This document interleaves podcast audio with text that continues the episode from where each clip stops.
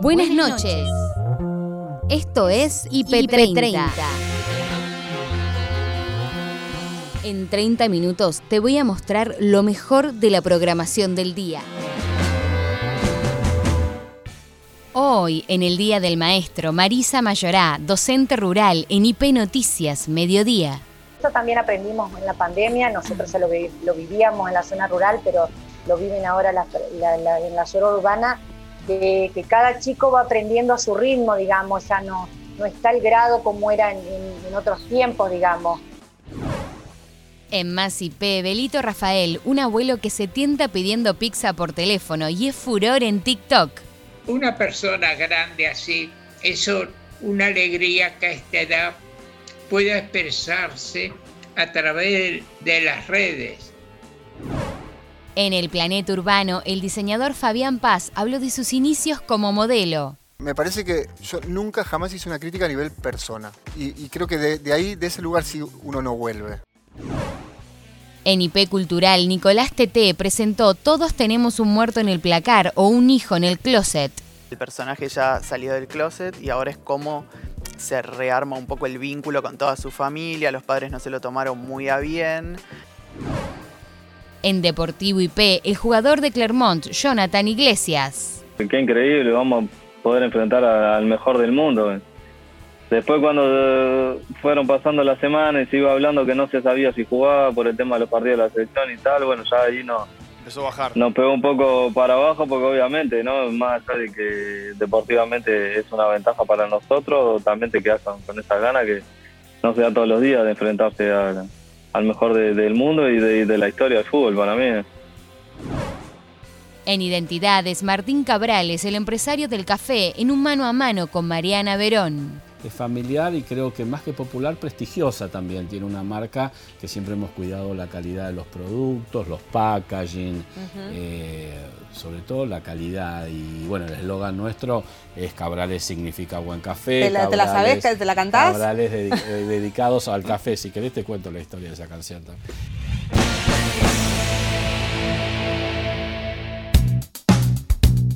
Lo importante de la jornada en IP Noticias Noche con Martín Bustamante.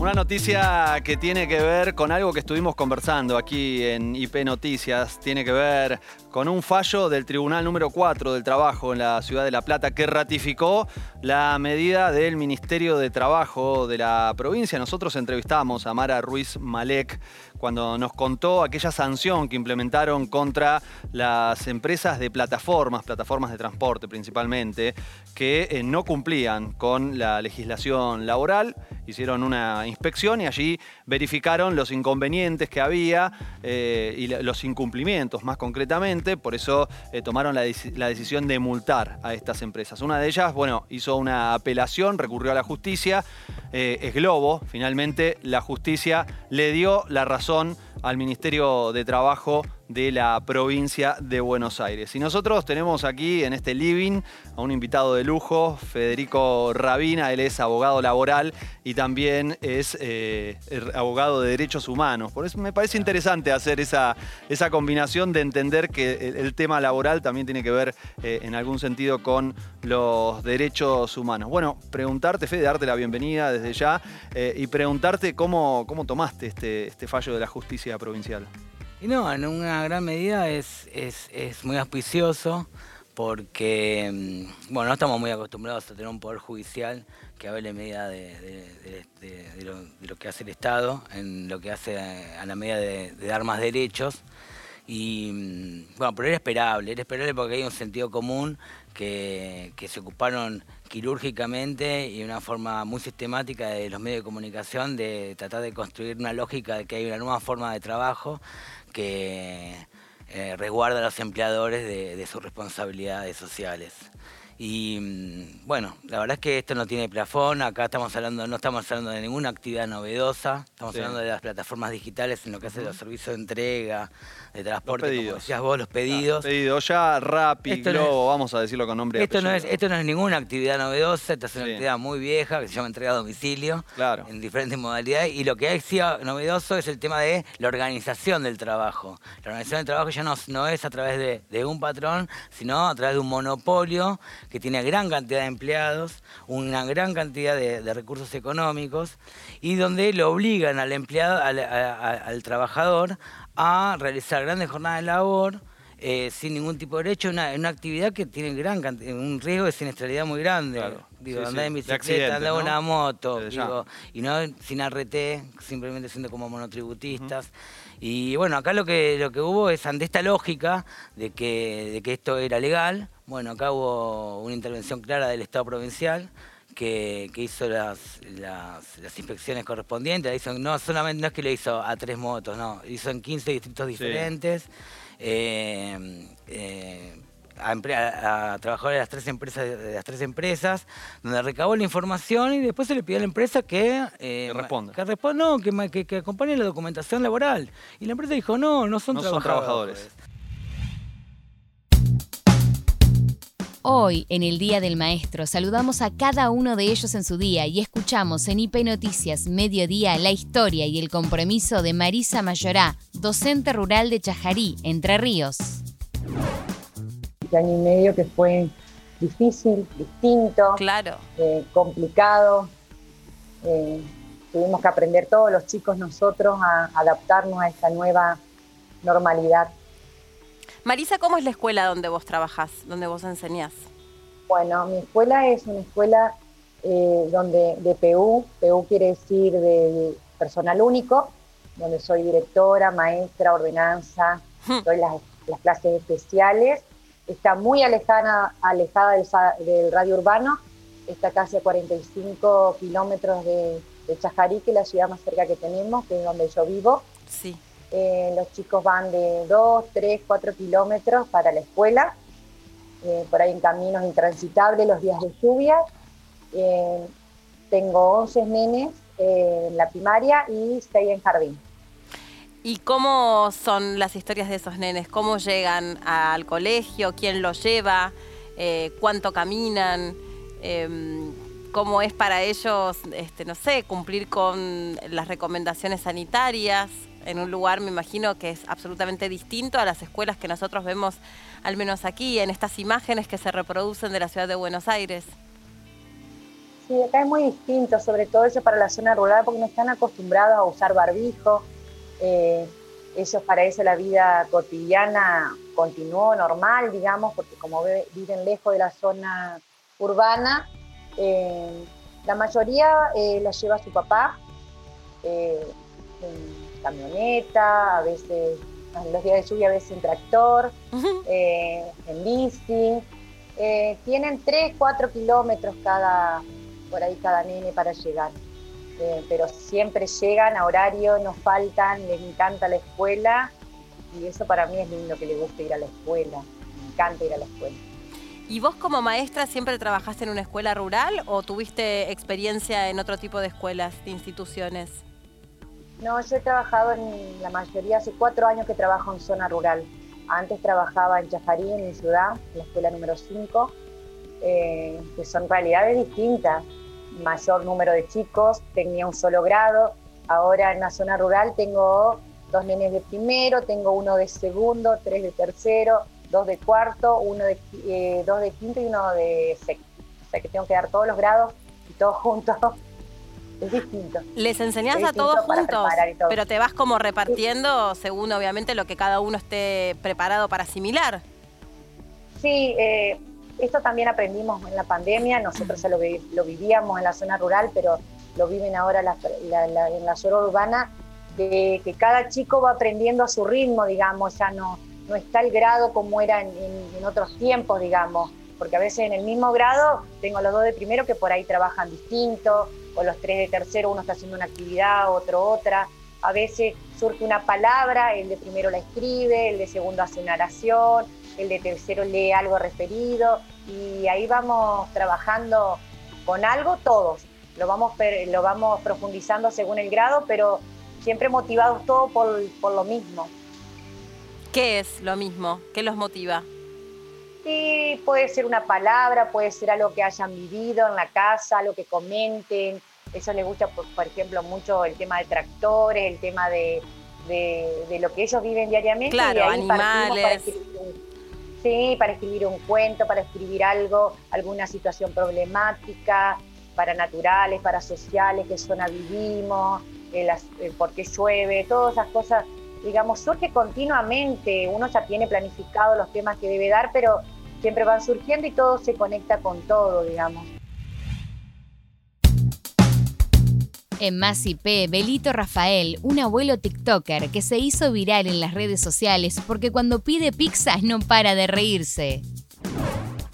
Contanos un poco, a ver, eh, ¿qué tal? Primero, bienvenidos, muchas gracias por hablar con nosotros. Nos encanta que nos cuenten. Nos encanta poder compartir este tiempo. Un placer nuevamente de charlar con usted y con su gente. Rafael, contame qué se siente ser tan famoso en las redes. ¿Te divierte que Lucía te lea los, los comentarios de los seguidores? ¿Imaginaste que iba a haber tanta gente compartiendo y riéndose con vos? Y te, gusta, que yo te lea los comentarios de la gente. Sí. Si te gusta esto de ser famoso en las redes, si te divierte. Sí, la verdad que sí. Una persona grande así, eso una alegría que a esta edad pueda expresarse a través de las redes. Lucía, ¿le gusta a él que le leas los comentarios? Contame un poquito. Sí, sí, él, chocho, dice, a ver, léeme un poquito. Y yo empiezo, ay, qué bueno, Belito, ay, qué lindo sus videos. Uno más, uno más empieza. Ay, qué lindo, Belito, le sigo leyendo porque sí, le gusta, le sube la autoestima, ¿viste? claro. Y ya sos velito, claro, para, tantos seguidores. Claro, ya sos como el, el velito de todos. Exacto. Me siento el abuelo de todos los jóvenes. Claro. Pero escúchame, eh, Rafa, eh, ¿es verdad que vos gritás mucho o lo haces solo para los videos? ¿Es verdad que gritas mucho cuando hablas por teléfono o solo para los videos? ¿Cómo? Que ah, gritas mucho cuando hablas por teléfono siempre. Sí, a veces, no, no, no, no siempre, señorita, pero en esta oportunidad lo tengo que, eh, lo hago, pero yo no grito cuando hablo por teléfono con un familiar, un amigo. Claro, cuando es un pedido generalmente, porque es como más nervios. Claro. Cuando habla con un familiar, no, pero siempre a mí me da risa porque se ponía nervioso entonces yo agarraba y lo filmaba porque me daba risa a mí. Nunca pensé en subirlo tampoco. Fue después. ¿Y cómo fue, Lucía, ese momento en el que subiste el video? Debió haber explotado, ¿o no? Sí, sí, fue re loco porque yo subo videos hace un montón. Un par de videos se habían hecho conocidos, pero no como lo que es ahora. Y yo le había grabado a él pidiendo pizza, hacía como una semana más o menos.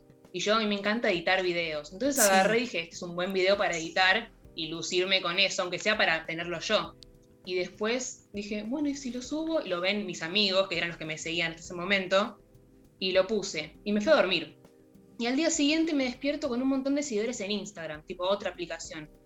Y yo dije, me, filtraron el usuario o algo así porque no entendía, ni me acordaba que había subido el video. Hasta que entro a TikTok y tenían no sé cuántos miles de seguidores más, el video tenía un millón de vistas. Y yo lo miraba como diciendo, sos famoso. Me muero. Sí, sí, fue re loco. Es muy divertido, Rafa, pero ¿siempre fue divertido o no? ¿O ahora mostró esa beta divertida y graciosa? ¿Cómo sos, Rafa, de puertas para afuera de tu casa? ¿Sí como formal, serio? Claro, ¿siempre sos gracioso o a veces sos formal, serio? No, aclaro que eh, no, antes no era tanto, pero ahora el hecho de estar en contacto con gente joven a través de las redes y personalmente me pone más alegre, divertido. más divertido y considero que soy una persona mayor juvenil. En el planeta urbano, el diseñador Fabián Paz dialogó con Luis Corbacho sobre sus comienzos en México, la actuación y el mundo del modelaje. La imagen es una construcción, claramente, y lo que uno quiere proyectar, y, ves como yo, por ejemplo, ahora que estoy armando un poco mi, carrera, digamos, si bien yo llevo... Ahora que sos conductor. No, pero bueno... Ojo. Palabras mayores. Ponele, ponele. Sí, canal de aire aparte. Estoy aprendiendo y, y me parece que ahora que estoy en un lugar que, y sé a dónde quiero ir, entonces estoy tratando como de cuidar un poco más las cosas, ¿no? Claro. ¿Qué hago? ¿Qué me pongo? ¿Qué digo? Pero es como para armar un personaje de, alguna manera, que quiero que sea lo más parecido a lo que soy. Tampoco me voy a venir mañana Claro. de traje No, formal y todo careta porque no soy eso. ¿Y qué es, a dónde es que querés llegar? ¿Quién sabe? No, pero ¿qué, qué es lo que te, que te gustó mucho el mundo de la tele, digamos? Eh, es que la tele en realidad es como. A mí me encanta y siempre me gustó. Sí. Lo que pasa es que, bueno, después la vida me llevó por otros lugares. Ese recorrido Eh, es raro, porque yo al principio del programa te presenté como que habías estudiado actuación, que eras actor, que eras... ¿Qué más eras? A ver, originalmente yo estudié psicología. Ok. Igual que yo, me parece que todos los todos los gays queremos resolver nuestra cabeza Bueno, y en el colegio decimos voy a estudiar Eh, psicología. no, porque yo no era gay en ese momento. Entonces, Vos naciste bueno, gay, Fabián. Sí. Eh, no, No lo es verdad, sabías, esa no es la verdad. diferencia. Bueno, me di cuenta tarde. Claro. No, no sé si tarde. En su debido tiempo. ¿A qué edad? A los 22, Qué ponele. tarde. No, está bien, está, bien. está bien, está bien. Bueno, nada, estudié psicología, después empecé a estudiar teatro, me, me recibí en el conservatorio. Ah, mirá. Sí, sí, soy muy letrado. Poca gente sabe Muy eso. letrado, sí. Ok. Y después me fui a México. A triunfar en México en Televisa. Como según actor. yo, sí. Según yo a Televisa. Ok. Nada, llegué a México, no Eres cono- un chiquín. Sí, pero no conocía a nadie. ¿Qué edad tenías? ¿25? 23. ¿Y en qué año fue? No, mentira. Tenías Pisar el 1942, palito. posguerra. Bueno, nada. Me voy a México, pero yo no conocía a nadie, entonces dije, bueno, nada, estuve una semana dando vueltas por ahí, no conocía a nadie, no hablaba neutro, nada. Me volví. ¿Te fuiste sin una punta? Sin nada. ¿Y nada. qué, qué, qué- Porque me dije- Viste que una se da flashea que lo Sí. van a descubrir caminando. Yo Sí. pensaba que Pancho Otto me iba a parar por la calle. A mí nunca también, Me paró. a mí también, y una vez me lo choqué y ni me miró, y bueno, nada, me deprimí. nada, la cuestión es que me voy a pasear y yo ya desmoralizado porque me volvía para acá y me encuentro en una. ¿Conoces México? Sí. Bueno, Plaza, Coya- Plaza Coyoacán, que Sí. es como si fuese Plaza Francia, Sí. pero más grande, como Sí. en todo México. Y ahí me encuentro con alguien que había estudiado conmigo, no sé qué, me dice, ay, venite a unos castings mañana, bla, bla, bla. Bueno, y empecé a trabajar tipo a la semana de, De modelo. modelo. Pero en esa época no había argentinos. Estamos Quiero ver hablando- esa foto, Fabián No. Paz. Estamos hablando de los años 90. Sí. Entonces trabajé ocho años de modelo. Empecé a trabajar en Milán, en París, en New York. Posta, pero tan, yo sabía que había ese modelo, pero no tan arriba. Bueno, sí. ¿En serio? Fíjate que sí. Pero No, tenés sí. oculto Pero no había redes en esa época. No había redes. No había ¿viste? nada. Los que no- tenemos una vida antes de las redes, no nadie la conoce, Esa vida- no existe. Bueno, tu vida antes de las redes yo la conozco, pero bueno, Mm, no vamos a hablar de eso. No vamos a hablar de eso. Mm, mm, Eh, bueno, así que me dediqué a eso unos cuantos años. Viví ocho años en México. Wow. De- finalmente entré a Televisa. O sea, tenías base en México y y de ahí viajaba. Milán, Sí, bla, bla, bla. Sí, sí. Iba Modelo tipo- masculino. No. Ah, bueno, pero sí, es una obviedad lo que dije. ¿Qué te- qué bueno, diciendo, bueno. señor? ¿Qué está diciendo? Bueno, bueno, bueno, bueno, sí, sí, sí, sí, tenés razón. Nunca se sabe ahora en esta Bueno, ahora, en Sí. esa época era masculino. Masculino, Ahora sí. no. Bueno, nada, finalmente entré a Televisa, me becaron en Televisa, estuve un año estudiando ahí. No me, no, no me hallé mucho, terminé una relación de muchos años y dije... Ah, ¿sabes viste qué? que también el tema de la relación Sí, te cambia sí, todo. Sí. Entonces dije, ¿sabes qué? Me vuelvo. Y me volví para acá. ¿Llegaste a hacer alguna novela? No, No. o sí. No importa. En IP Cultural, el cineasta Nicolás Teté habló de su nueva película Todos tenemos un muerto en el placard o un hijo en el closet. Se trata como del momento después, ¿no? Como qué pasa después. Porque ya está, el personaje ya salió del closet y ahora es como se rearma un poco el vínculo con toda su familia, los padres no se lo tomaron muy a bien. Entonces, bueno, ¿qué pasa después? ¿Cómo se, se vive ya con esa noticia o con eso que ya, bueno, toda la familia lo sabe, te lo sacaste de encima, pero a veces no es tan fácil eh, todo ese camino que, que hay que hacer después. Claro. Y además las comparaciones, ¿no? Porque bueno, sus hermanos que son Sí. hetero no tienen que salir del closet y ese tema no lo tienen, pero él sí. Y, y ahí entran un montón de aristas que van por el tema de, sí, de lo sexual de él, pero también un montón de otras cosas de la vida y un montón de cosas donde eso va metiéndose y bueno, competencia entre hermanos, el vínculo madre, padre, hijos, todo un poco. Sí, en ese caso me parece también que lo que muestra son esos vaivenes en, en cada uno de los, de los integrantes de esa familia y después recién aparece incluso el vínculo entre ellos, ¿no? Porque, bueno, ante la noticia, que un poco, en un momento creo que fue Fernanda Callejón, María Fernanda Callejón, que es la mamá del, del Sí. protagonista, que le dice algo así, bueno, vos tiraste esa bomba y te fuiste, Sí. ¿no? Como una cosa así, y digo, cada quien de esa familia tuvo que lidiar con esa noticia y ante el reencuentro con ese hijo que, que vuelve a la casa familiar, bueno, es esto, ¿no? Como, bueno, ¿qué hacemos con todo esto? Sí, sí, es, es que hacemos porque sí, es muy difícil para él, pero también, bueno, para cada uno de los otros integrantes de la familia tienen también como su mambo sí. eh, con el tema y entonces, bueno, a ver qué pasa, cómo se va desarrollando y mientras también otras cosas de la vida que, que van pasando y un poco la, la peli retrata eso, ¿no? Retrata como... eh, sí, para mí es como rearmar, el rearmar de un vínculo después de distintas cosas que van pasando en la vida y también de, de los padres aceptar cuando los hijos ya son adultos. Hay un poco también de, de ese tema, bueno, en el personaje de la madre y en el padre más que todo.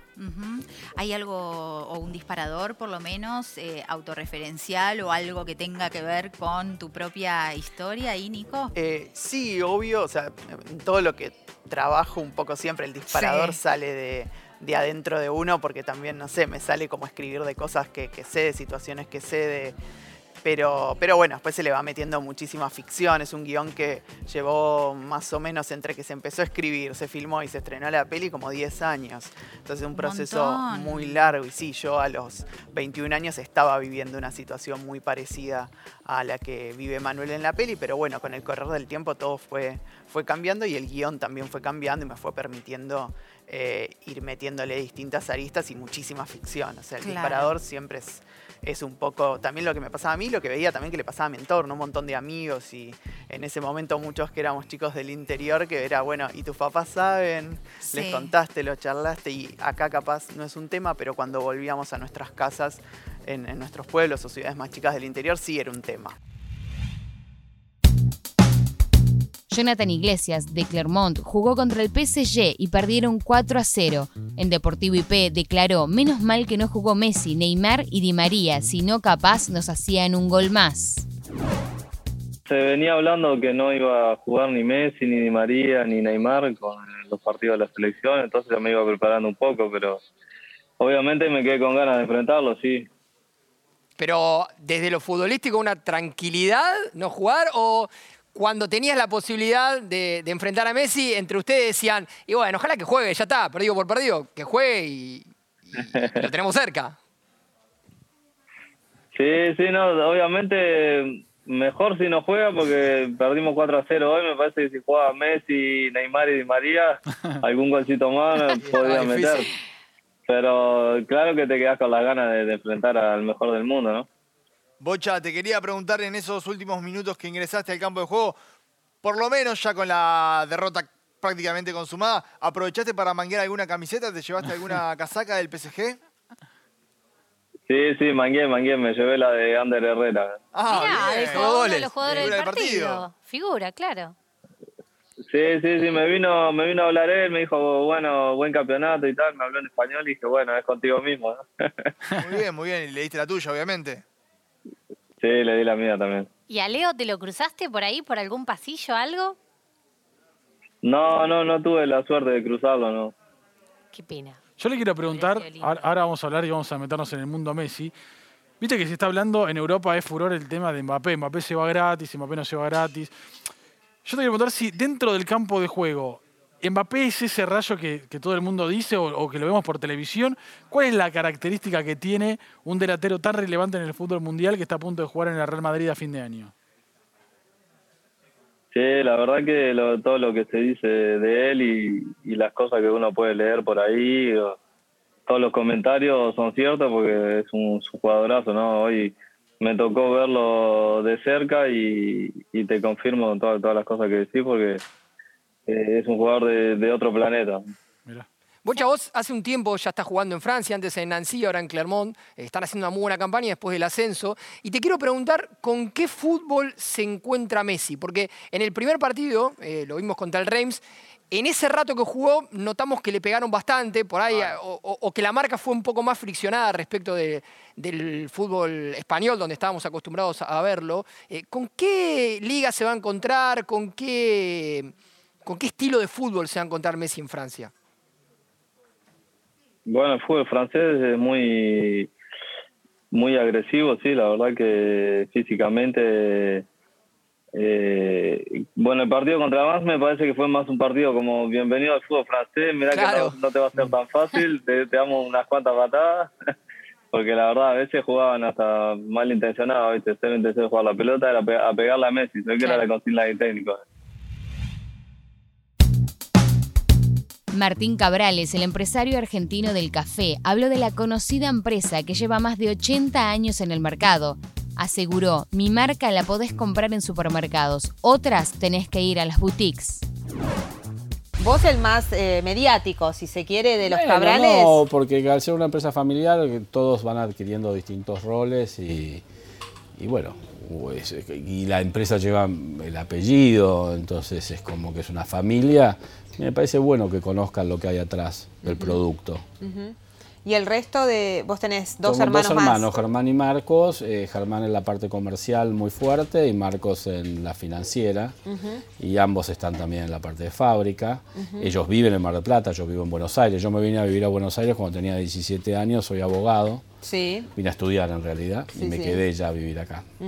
Eh, ¿Cómo es una empresa familiar? ¿Cuándo deja de ser una empresa familiar chiquita y se convierte en una gran empresa como, como es la tuya? Yo no diría que es una gran empresa, yo diría que sigue siendo una empresa familiar, que hay millones de empresas familiares en el mundo y Argentina tiene muchas, eh, algunas se han vendido, pero hay muchas empresas familiares y es una empresa familiar mediana. Es una típica empresa pyme mediana con un buen nombre, con buena distribución, con buenos productos, pero sigue siendo una empresa Popular, ¿no? Es, Sí, es muy yo popular. familiar, justamente la palabra es familiar y creo que más que popular, prestigiosa también. Tiene una marca que siempre hemos cuidado la calidad de los productos, los packaging, eh, sobre todo la calidad. Y bueno, el eslogan nuestro es Cabrales significa buen café. ¿Te la- te la sabés? Cabrales- ¿Te la cantás? Cabrales eh, dedicados al café. Si querés te cuento la historia de esa canción. Esa canción, sí, esa canción la hicimos eh, una noche, me acuerdo, con Graciela Borges. Esa canción de- surgió así en una comida y después la cantó Julia Senco Sí. y la siguió cantando Julia y la hija de Julia Senco. Son las voces sí, de, originales de, ese jingle. Sí, sí, sí. ¿Peleas familiares después de tantos hay, años? Siempre, siempre no, no te diría peleas, peleas fuertes, no, pero siempre hay. Eh, Lo, lo- lo bueno es pensar distinto la diversidad, ¿no? Eh, eso enriquece. Si todos pensáramos igual o fuésemos iguales sería medio aburrido. O las habilidades también de las personas son distintas. Pero viste que en la empresa familiar eh, es distinto por ahí que en una empresa donde, bueno, vos entrás y por ahí entras más de abajo, cumplís una orden, hay un jefe, hay un dueño. Acá es como que están todos en el mismo nivel o pueden llegar a estar todos en el mismo nivel y eso genera algún tipo de Mira, rigidez. yo creo que en las empresas familiares es un grave error pensar que la aportación de apellido genera derechos. Yo creo que la Mm. aportación de apellido tiene que generar más obligaciones que derechos. Es decir, es una responsabilidad. Y tienen que entrar los que están realmente capacitados. Para eso existen cursos de empresas familiares, un protocolo familiar como hemos hecho nosotros con la gente de, del IAE. Un protocolo familiar es donde vos estableces todas las bases que van a regir eh, las relaciones de la familia con la empresa. En IP Global, Fernando Duclos entrevistó a Esteban Vieda, doctor en filosofía y docente argentino.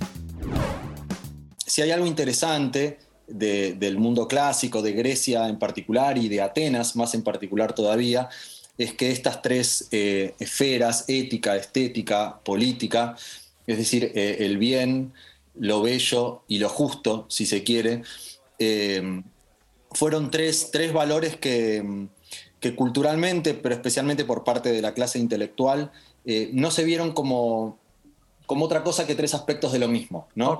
Para, para- para un filósofo griego en particular, pero también los filósofos griegos son exponentes de una cultura, eh, es impensable algo que sea bello pero injusto, algo que sea eh, bueno pero feo. Eh, aquella operación que hace Baudelaire con las flores del mal es verdaderamente revolucionaria. ¿no? Una flor del mal sería imposible conceptual, estética, artística, políticamente en el mundo clásico. Por eso, en realidad, ese, ese título de ese libro, esas tres palabras son la repetición de lo mismo, si se quiere. Me parece maravilloso que decís, además muy claro y muy fácil. El bien lo bello y lo justo. De hecho, lo primero que se me viene a la cabeza son esas esculturas griegas, ¿no? Con proporciones completamente perfectas, adecuadas al ideal de belleza. Digo, en última instancia, la belleza y la política eran caminos que conducían al mismo lugar. Sí, mira, eh, hay, hay, hay un discurso famoso de Pericles, el gran arconte este, ateniense. El discurso lo trae Tucídides, que fue un historiador, ¿no? No tenemos textos de Pericles, pero este, sí el historiador Tucídides, que, bueno, cuenta sus discursos en la asamblea, la asamblea de la que hablaban ustedes recién en el, en el video. Y cuando, cuando Pericles se quiere diferenciar de los espartanos, que es contra quienes los griegos, los atenienses, perdón, están teniendo una guerra bastante difícil que van a terminar perdiendo. En un momento Pericles tiene que hacer una arenga y tiene que diferenciarse, ¿no? Tiene que diferenciar a los atenienses de los espartanos y señala dos cosas. Eh, dice, nosotros a diferencia de ellos, eh, amamos la belleza y amamos la sabiduría, pero, aclara, sin relajación, ¿no? Eso siempre me pareció notable porque eh, a diferencia de, cierta imagen que a veces se ha construido de, este pueblo, insisto, particularmente el ateniense, ¿no? Gente como en togas, mirando estatuas eh, y, mirando al cielo y pensando y dedicándose a la vida contemplativa. No, no, en absoluto. Todos los filósofos griegos fueron pensadores políticos. Luego de toda la información y las mejores entrevistas, cerramos el programa con Los Enanitos Verdes y la versión sinfónica de un clásico invencible, La Muralla Verde.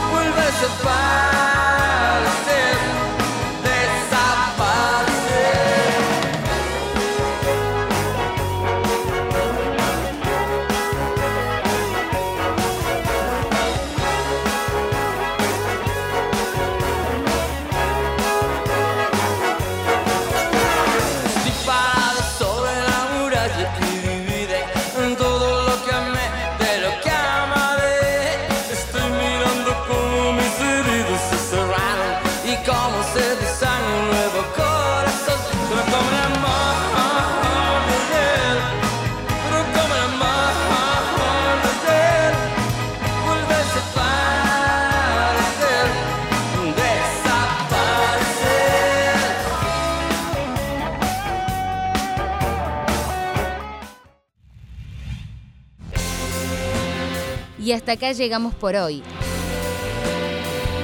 Acordate que podés ver las notas completas en nuestro sitio www.ip.digital y en nuestro canal de YouTube búscanos como IP Noticias y suscríbete. Esto fue IP30. Hasta la próxima. Buenas noches.